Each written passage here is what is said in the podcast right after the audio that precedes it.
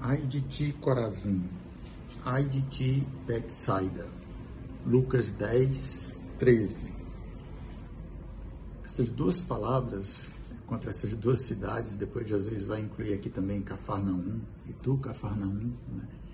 E em outras ocasiões, Jesus também vai dizer, ai de vós, fariseus, ai de vós, legistas, aqui logo depois no capítulo 11, e também lá no capítulo 6, na, no discurso da planície, Jesus também tinha dito o ai de vós ricos, né? ai de vós que agora rides. Então esses ais que Jesus diz aqui contra essa cidade ou contra esses grupos de pessoas não são maldições que Jesus está lançando contra eles. Né? Jesus está dando oportunidades de conversão. Né? Se os milagres que foram feitos em ti tivessem sido feitos em outras cidades, vocês, elas há muito teriam se convertido. Né? E aí também cabe um alerta também para nós. A gente pode pensar, é, ah, essas cidades eram muito pecadoras, eram muito duras de coração, não se converteram com os milagres de Jesus, mas em vez de colocar os outros, pensar sempre nos outros, naquelas cidades, naquelas outras pessoas, a gente tem que olhar para nós.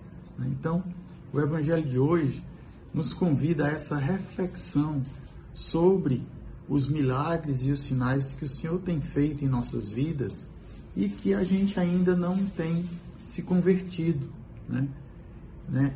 Elas, eles servem de alerta Jesus diz que haverá um dia do julgamento, né? o dia, o grande dia que os profetas já no Antigo Testamento tinham avisado que haverá um julgamento. Então, avisar, alertar os pecadores de que terá um julgamento também é misericórdia.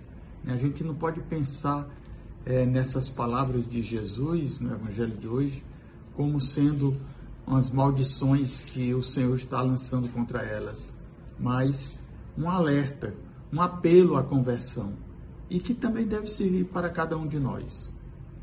Então, que o Senhor nos dê esta graça nesse dia de refletir sobre essas graças, tantas graças e bênçãos que o Senhor tem nos dado e que muitas vezes não tem nos levado a uma vida mais santa, mais correta, mais de acordo com a vontade de Deus. Que o Senhor te dê esta graça nesse dia de hoje. Deus te abençoe. Até amanhã.